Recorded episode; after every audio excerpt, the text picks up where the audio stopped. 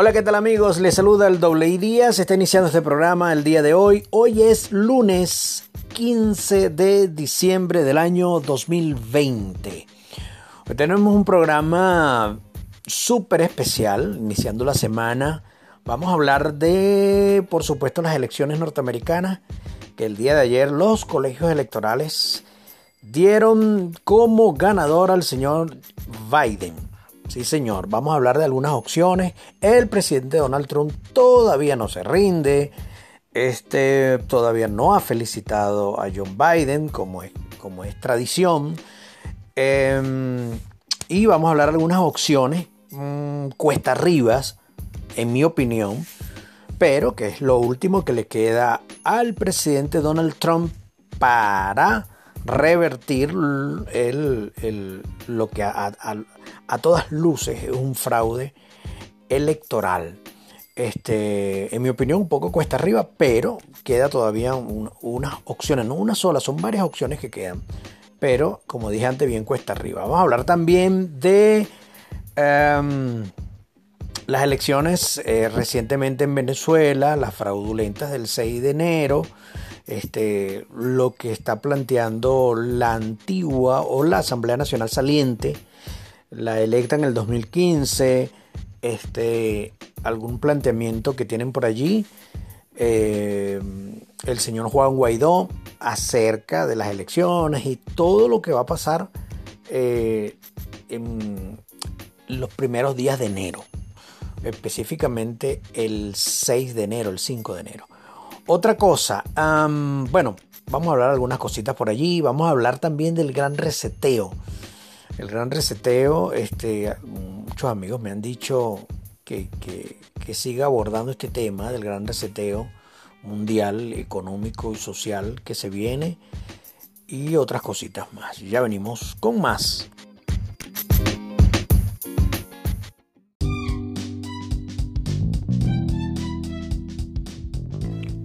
Ok, vamos a comenzar entonces con lo sucedido el día de ayer en Estados Unidos, eh, hablando en, relación a las elecciones eh, norteamericanas para la presidencia de este país. Eh, los colegios electorales se reunieron, como estaba previsto, y mm, dieron como ganador al señor Biden este obtuvo 306 votos electorales frente a 232 del presidente Donald Trump. Esos son los números que vienen manejando los medios de comunicación desde el 7 de noviembre. Recuerden que las elecciones fueron el 3, pero el 7 de noviembre fue que cuando, bueno, dieron estos números los colegios electorales.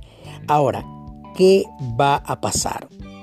Como le dije antes, el presidente Donald Trump se niega a reconocer la victoria de Biden eh, y su equipo legal sigue insistiendo en que tienen posibilidades de impugnar los resultados electorales en base a un fraude masivo eh, del que los medios de comunicación dicen que no tienen ninguna prueba. Y vemos videos, vemos este, todo lo que pasó con estas máquinas de votación, eh, Dominium se llaman ellas, o, el programa, el software. Todo eso son muchísimas pruebas, pero los medios de comunicación dicen nada. No hay ninguna prueba. Eh, ok, ¿qué opciones tiene el presidente Donald Trump? todavía tiene la opción de la Suprema Corte. Sí, es una opción que está allí. Yo particularmente desestimo esa, esa, esa, esa, esa opción por cómo se han comportado eh, en las demandas que han impuesto los estados y todo eso. Ni siquiera quieren escuchar, ni siquiera quieren... Y lo peor del caso es que eh, la Suprema Corte tiene, de los nueve, tiene seis, seis magistrados eh, eh, de corte conservadora. De esos seis, tres los nombró el presidente Donald Trump.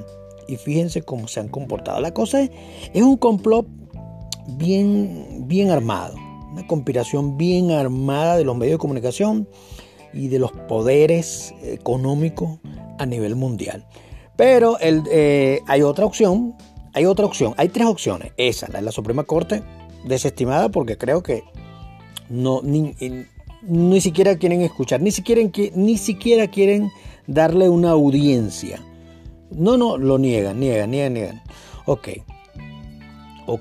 Mm, está una opción que es la del 6 de enero, porque es así. La nueva estrategia de Trump le apunta al próximo 6 de enero.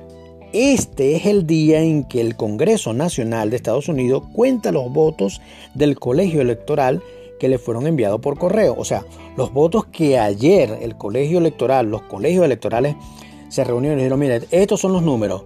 Tan, tan, tan, tan, tan. 306 para, para Biden. Y, él necesitaba 270, listo, ya es presidente. Lo mandan al Congreso. No lo mandan al Congreso como, como algo meramente formal. A lo mejor sí, es meramente formal en otro tiempo, en otra elección. En esta que está plagada de denuncias de fraude de parte del presidente Donald Trump y de su gente, este, entonces no es normal. Eh, eh, ellos van a revisar aquí. Entonces, ¿qué pasa? Ellos reciben eh, ese día, el 6 de enero, es el día que ellos reciben los votos, los cuentan y ahí ellos dicen sí, listo. Pero ¿qué pasa? De acuerdo con las normas electorales de Estados Unidos, si un representante a la Cámara, o sea, si un diputado, si un congresista y un senador, acuérdate que es una Cámara bicameral de diputados y senadores o congresistas y senadores, si, si uno, un diputado y un senador objetan el voto de algún estado, el Congreso debe debatir el tema y decidir si acepta o no el reparo. O sea, si un diputado y un senador dice, mira, eh, nosotros no aceptamos esto, está pasando algo en Nevada, eh, por decir un ejemplo, que por cierto ayer un caso extraño en, Nevada con los colegios electorales, o hay un caso extraño aquí en eh, X, X estado, tal, Carolina del Norte,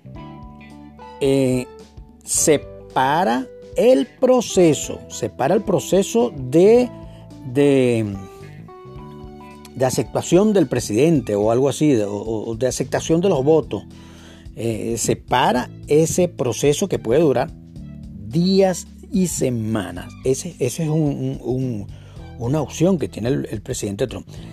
¿Hay diputados que pueden hacer eso? Muchísimos. ¿Hay senadores? Muchísimos. Pero aquí, así pienso yo, si está pasando en la Suprema Corte, donde habían de los nueve, hay seis que son conservadores y que entre comillas o, se suponía que eran trumpistas o trumpers eh, y, desestimaron, ni siquiera le dieron audiencia para, para eh, en la Suprema Corte, o sea, no le pararon pelota y solamente negaron, bueno, yo también pienso que puede pasar en el Congreso. Porque yo puedo decir, mira, el, Senado está controlado por republicanos. Y ahí el, Congreso, o sea, los diputados, el Congreso, eh, está, no, está controlado por los republicanos, pero hay muchísimos diputados y congresistas o congresistas republicanos que pueden objetar el voto. Pero, ¿y si pasa lo mismo que la Suprema Corte y no hacen nada? Bueno, esa es una opción que puede pasar. De repente no pasa nada de esto. La tercera opción que tiene es la más radical. El presidente Donald Trump en el año 2018 hizo una especie de ley ejecutiva donde él puede, donde él puede, él mismo puede, con esa ley, que es una especie de ley marcial o algo así, él puede parar todo esto que está pasando con el presidente. O sea, parar este proceso y decir, no, porque hay fraude. Entonces yo no me voy, y no a lo macho, sino por una ley ejecutiva del 2018. Él, él tiene la potestad de hacerlo. Claro, tendrá suficientes riñones para hacer eso, tendrá suficiente valentía para poner el país pata para arriba, porque eso es poner al, a Estados Unidos pata para arriba. si él este, ejecuta esta ley o,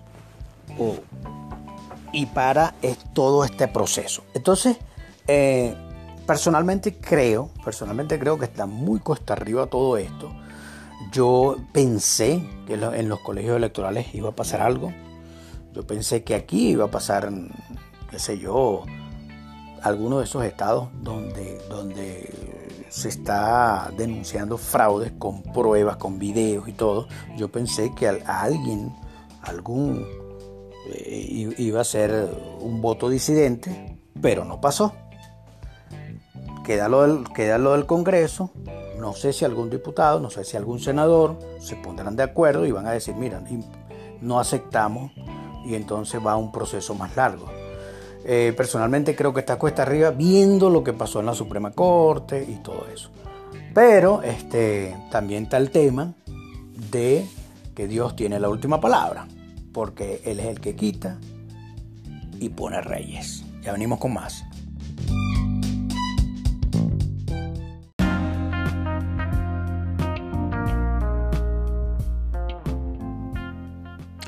Ok, antes de hablar de la noticia venezolana, de del acontecer político venezolano, quiero hablar acerca de la tragedia que sucedió este fin de semana cuando una embarcación venezolana eh, zarpa desde Guiria hasta Trinidad.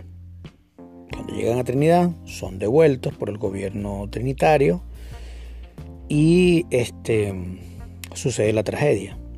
Se convierte en un naufragio y comienzan a aparecer cuerpos flotando en costas venezolanas. 19 em, cuerpos. Eh, para ser exacto, aunque mucha gente dicen que había más personas en este navío.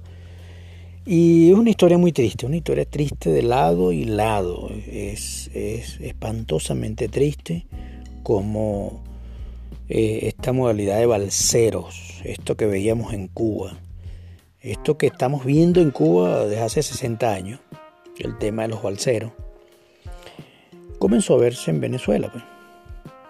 Gente que se está yendo del país, o gente que va, sí, huyendo, huyendo de la tragedia venezolana, huyendo de la dictadura, huyendo del hambre, huyendo de la escasez, huyendo de la inseguridad, de la violencia, porque lamentablemente nuestro país tiene un, condensado de, cosas malas los últimos 20 años. Y cuando digo que es tristeza y que es una tragedia de lado y lado, es una tragedia porque están huyendo de una dictadura, de, todo lo que ya describí. Y del otro lado, no le dejan entrar. El gobierno eh, el gobierno de Trinidad, él anunció en estos días que ellos no están recibiendo a nadie, no es porque sean venezolanos, ni nada que ver, es que la frontera está cerrada por el tema de la pandemia y bla, bla, bla, bla, bla, bla, pero ustedes saben lo que está pasando con nuestros compatriotas, nuestros paisanos en el mundo entero. Eh, mucha tristeza, mucha tristeza, Dios mío. ¿Por qué nos está pasando esto? Y, lo mismo pasa, la gente que se está yendo por las trochas hacia Colombia, por las trochas hacia Brasil, eh, es una tragedia. Y da mucha tristeza que me dirán radical, me dirán lo que sea, pero aquí hay un solo culpable. Aquí hay un solo culpable y es la dictadura venezolana encabezada por Nicolás Maduro. Ese es el único culpable de nuestra tragedia. Aquí no hablen de bloqueo como habló el tonto, el tonto ese que quiere ser presidente de Colombia, diciendo que la culpa es el bloqueo económico. No.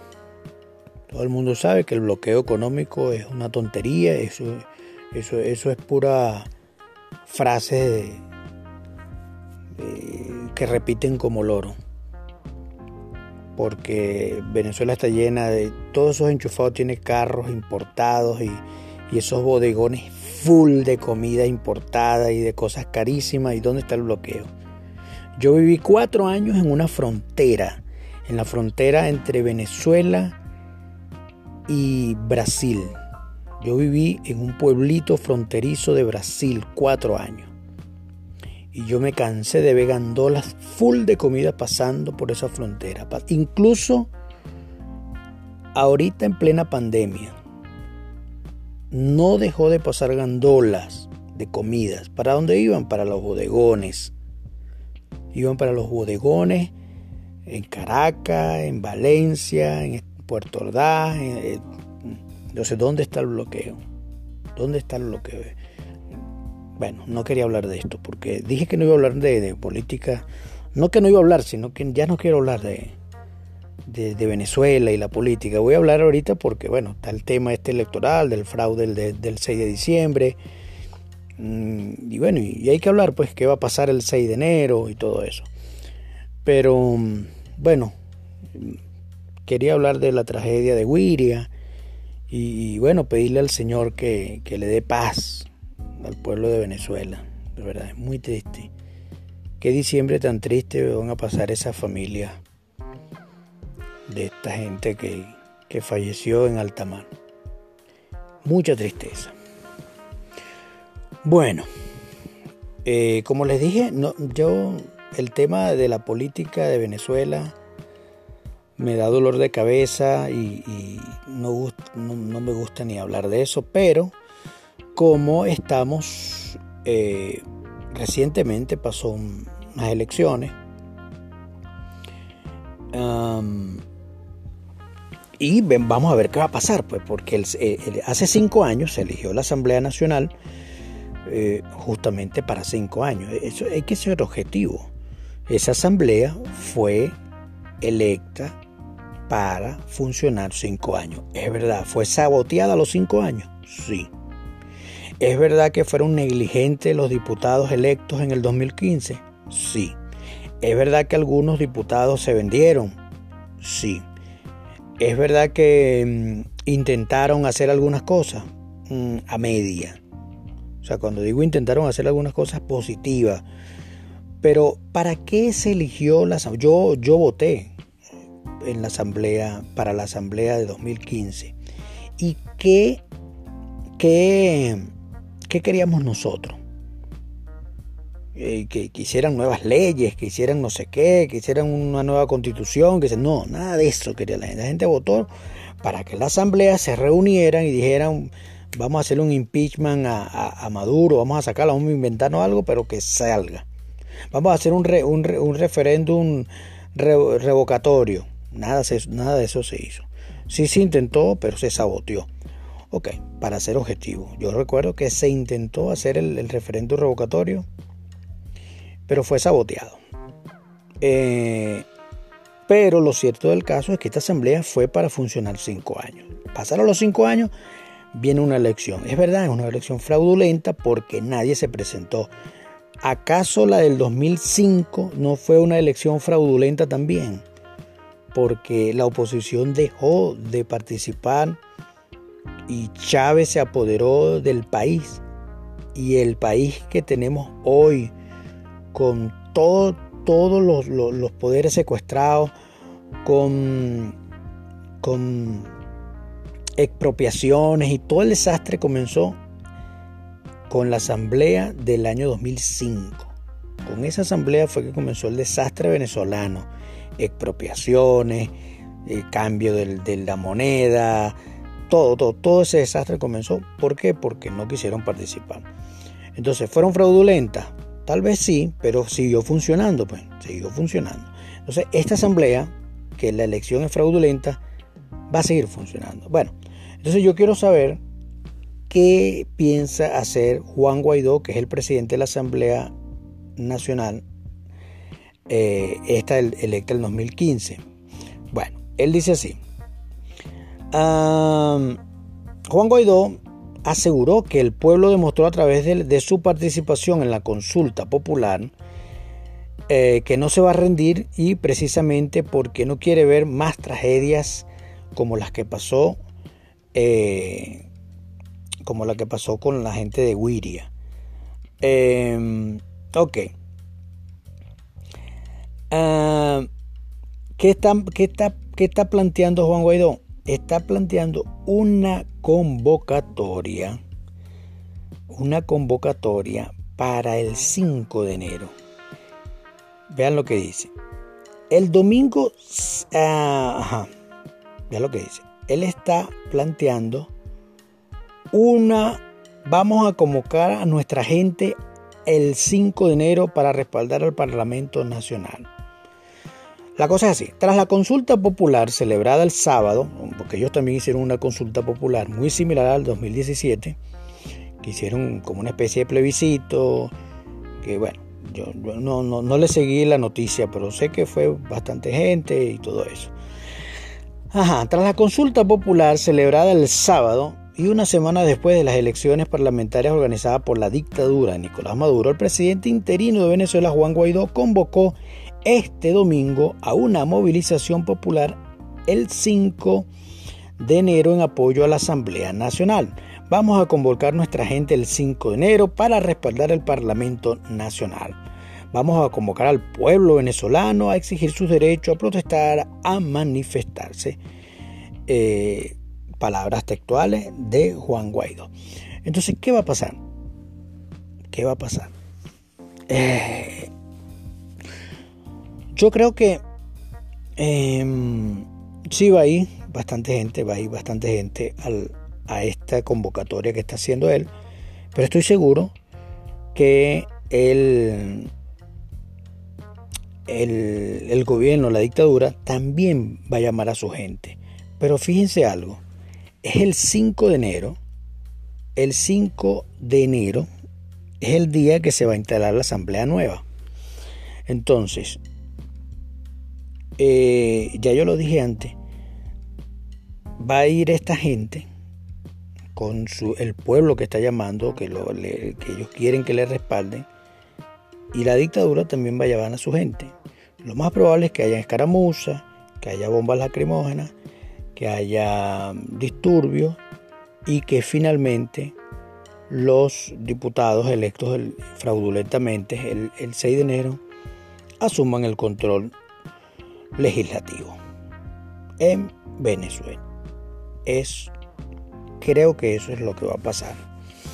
Entonces, em, como dije en el caso de Estados Unidos, Dios tiene la última palabra y creemos que Dios hará justicia.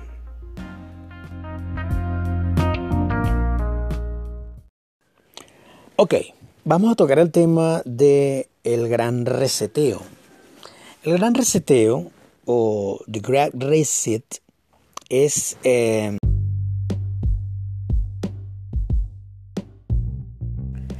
Ok, vamos a hablar ahora de lo que es el gran reseteo. Muchos amigos me dicen, Isaí, sigue hablando del gran reseteo, sigue indagando en este tema e investigando. Bueno, como ya les dije, el gran reseteo va de la mano de la cuarta revolución industrial. Ya en un programa anterior les había, explicado, eh, les expliqué que es la, cuarta revolución industrial o la revolución 4.0. Es la revolución, voy a explicar, bueno, voy a leerles un artículo para que entiendan más o menos lo que es la, cuarta revolución industrial. Un artículo que aparece en estos medios globalistas eh, en la BBC de Londres. Dice así. A finales del siglo XVII fue la máquina de vapor esta vez serán los robots, integrados en sistemas ciberfísicos, los responsables de una transformación radical. Los economistas han puesto, le han puesto nombre, la cuarta revolución industrial, marcada por la convergencia de tecnologías digitales, físicas y biológicas. Eh, estas anticipan que cambiarán al mundo tal como lo conocemos. Suena muy radical. Es que de cumplirse los vaticinios será muy radical. Y está ocurriendo, dicen, a gran escala y a toda velocidad. Estamos al borde de una revolución tecnológica que modificará fundamentalmente la forma en que vivimos, trabajamos y nos relacionamos. Ojo con eso. Y nos relacionamos. En su escala, alcance y complejidad, la transformación será distinta a cualquier cosa que el género humano haya experimentado antes. Dice Klaus, Klaus que es el autor del libro. La cuarta revolución industrial del libro, la cuarta revolución industrial, publicada este mismo año. Em, hay algo importante para decir, y después les sigo leyendo parte de este artículo. La cuarta revolución, ellos dicen que va a ser algo que, ellos dicen que la tecnología viene avanzando. En realidad no es así. La tecnología o los, los movimientos tecnológicos este, mm, están, tienen, em, oh, como digo, están aumentando, pero muy lentamente. Esa es la palabra. A cuenta gota. No es tan rápido como la gente piensa.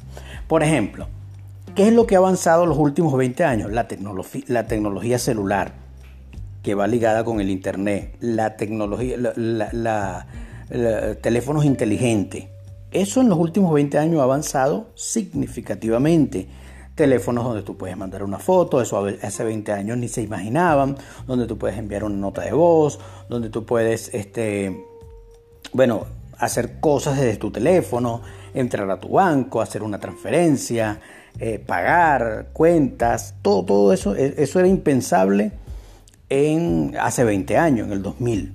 Entonces, e, e, esa rama tecnológica sí ha avanzado significativamente. Lo demás se ha estancado. ¿Por qué? Si ellos dicen que la revolución tecnológica, la cuarta revolución tecnológica, o la cuarta revolución industrial, perdón, que viene de la mano del gran reseteo, va a cambiar el mundo como lo conocemos, eh, quiere decir que vamos a hacer, vamos a suponer, la manera como nos transportamos va a cambiar. La manera como viajamos de ciudad a ciudad o de país a país, sea vía aérea, o marítima o por carretera va a cambiar. Eso es lo que me están diciendo.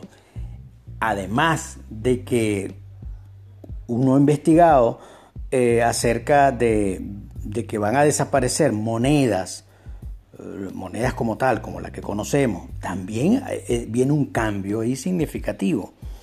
Este, si va a cambiar la manera de transportarnos, entonces quiere decir que y que ellos también plantean energía libre, quiere decir que el petróleo, la gasolina y sus derivados van a desaparecer. Al desaparecer el petróleo y sus derivados, al desaparecer no, al, cuando se convierten en algo que nadie compra, que ningún país, ninguna, nada, ningún ciudadano va a comprar gasolina ni nada, quiere decir que no estamos usando carros convencionales como los que usamos ahorita.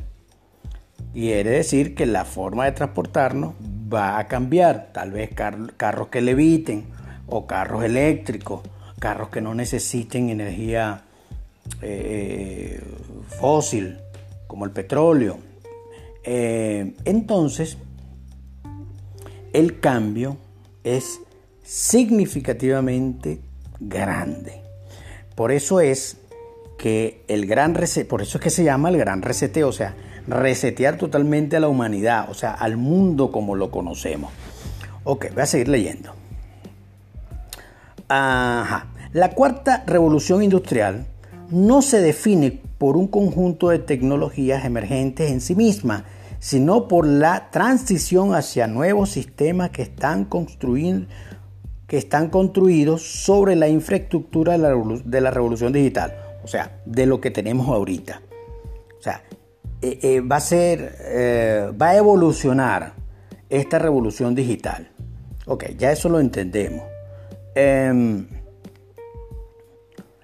esto es súper importante. La parte del el empleo. Ajá.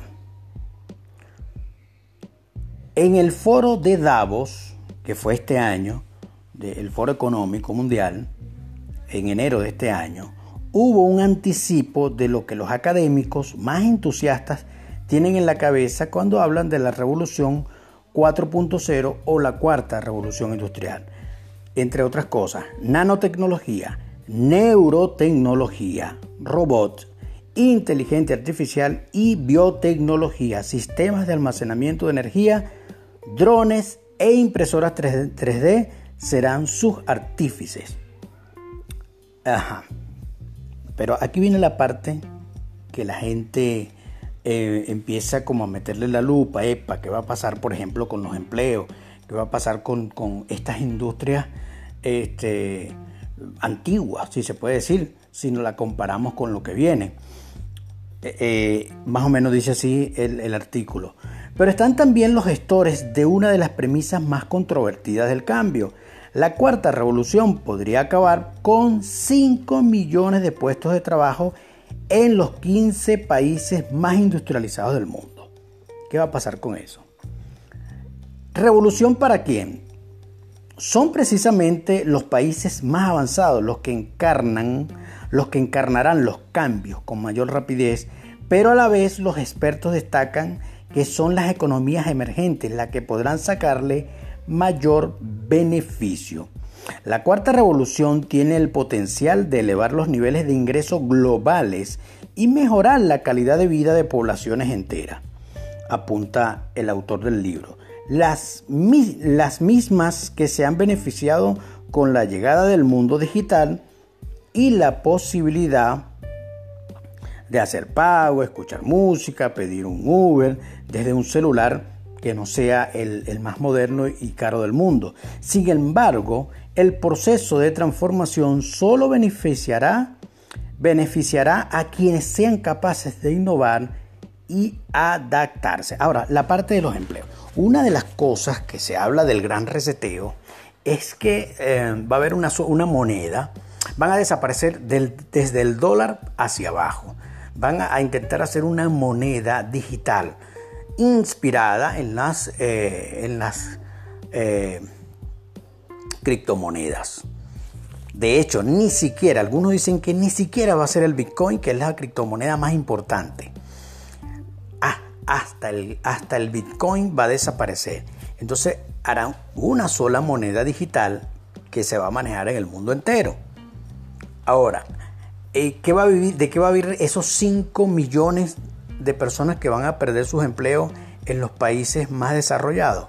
Bueno, lo que plantean algunas personas, estudiosos, dicen que lo que se va a plantear es una renta de cada país para sus ciudadanos. ¿Me están escuchando? Una renta mensual, un bono pues, mensual, solo por ser ciudadano de tal país. Toma. Esto suena a un, orden, a un nuevo orden mundial y a un solo gobierno. O sea, esto, e, esta, esta, este gran reseteo suena a que habrá un solo gobierno global, centralizado, con sus representantes en cada país. Qué sé yo, algo así como un gobierno central y cada país será una gobernación. Algo así es lo que creen algunas personas. Ahora, Estoy hablando de la parte bonita, porque que te den una renta, una renta donde eh, tú puedas comprar, pagar tus cuentas, las cosas van a ser mucho más fácil, porque una de las cosas que yo sospecho es, yo no sé si ustedes han escuchado hablar de Nicolás Tesla. Tesla eh, fue un científico que murió en, el año, en los años 30 y él, uno de los más brillantes, el, eh, de hecho el inventor del bombillo, ya que muchos, muchos dicen, historiadores dicen que Edison, Thomas Edison, le robó muchos, muchos inventos a él. Él quería trabajar con la electricidad, estoy hablando de 1800, finales de 1800, imagínense ustedes. Y él tenía un proyecto de la bobina Tesla. La bobina Tesla iba a mandar electricidad eh, sin necesidad de cable, o sea, inalámbrico. Imagínense, eso, eso ni siquiera ahorita, entre comillas, existe. Le digo entre comillas porque ya les voy a explicar algo. O sea, imagínense un bombillo y que una bobina le mande la electricidad al bombillo inalámbricamente sin hacerle daño a las personas, sin que te electrocutes ni nada, porque eso va a pasar inalámbricamente sin hacer daño. Em, dicen, yo viendo documentales e investigando, dicen que el mundo Tesla, o sea, si el mundo hubiese seguido los lineamientos científicos de Tesla, el mundo fuese diferente. Hubiesen carros voladores, la, manera de producir alimentos hubiese sido mucho más fácil por su tecnología y eh, hubiese sido un mundo feliz. Ajá. Pero el mundo se fue, eh, bueno, las, las grandes élites económicas decidieron entonces vender tecnología. En vez de hacerla llegar a todo el mundo, decidieron vender. Eh, los ricos en Estados Unidos, o las familias más ricas, Rockefeller y eso, llegaron y compraron todas las minas de cobre porque este, la electricidad iba a trabajar con cable, con cobre y todo. Entonces ellos decidieron que el mundo fuese, eh, la electricidad en el planeta fuese a través de cable y no inalámbrico como lo quería Tesla y era mucho mejor. ¿Por qué le estoy contando esto? Porque cuando tú lees la historia de Tesla o investigas, dicen, él murió en un hotel. Y en ese hotel, cuando llegaron, cuando llegó, llegaron, llegó la CIA y la FBI y todo eso, le quitaron y barrieron con todos los documentos que él tenía ahí de investigaciones científicas y todo. Todo eso, ¿dónde está? Nadie sabe.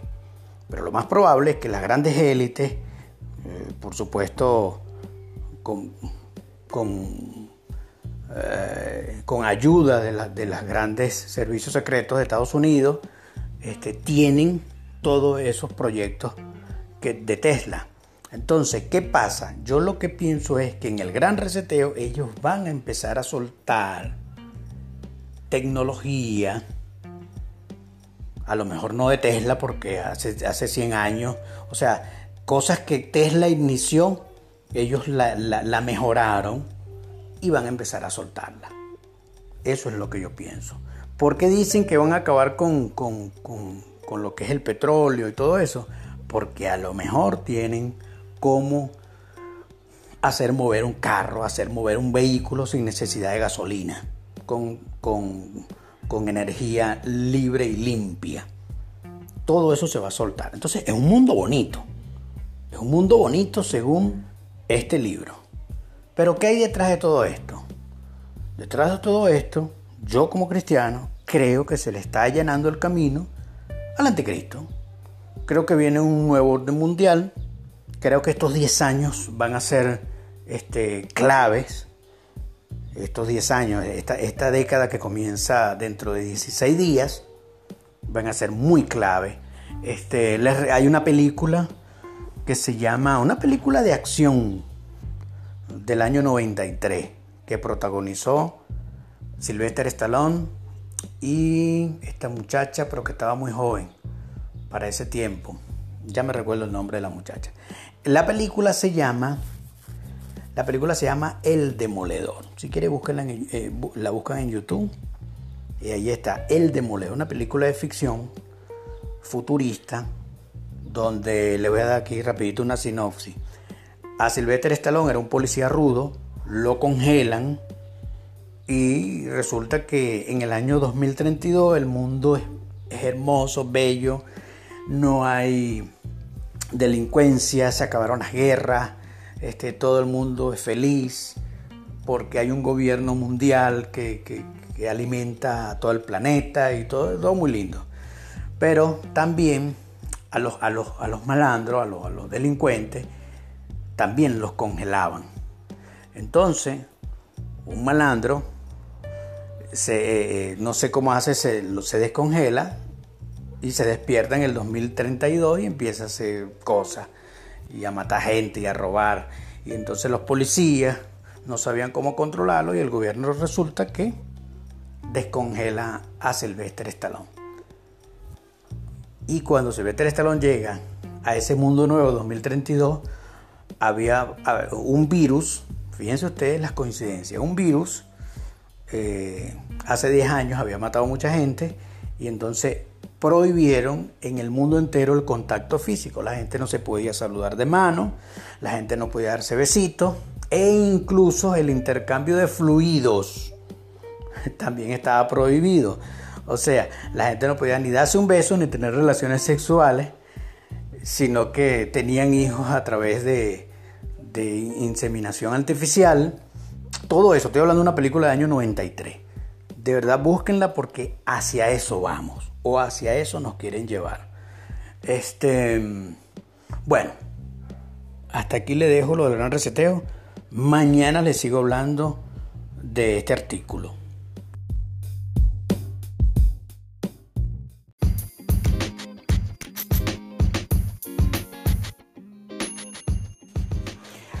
Bueno, mi gente, este, antes de terminar este programa, quería decirles que varias cosas. Gane Biden, gane Trump. Pase lo que pase el 6, el 5 de enero aquí en Venezuela, en relación a la Asamblea Nacional y todo ese desastre. Y algo mucho más importante, como es el gran reseteo. Pase cualquiera de estas cosas, Jesucristo está con nosotros. Y Él le dijo a sus discípulos, y quedó escrito para nosotros, en el mundo van a tener aflicciones, pero tranquilo, que yo he vencido al mundo. La palabra del Señor, o sea, la Biblia, es, además de que es espada de doble filo, además de que penetra hasta los huesos, discierne los pensamientos, ella también va a sobrevivir a lo que venga.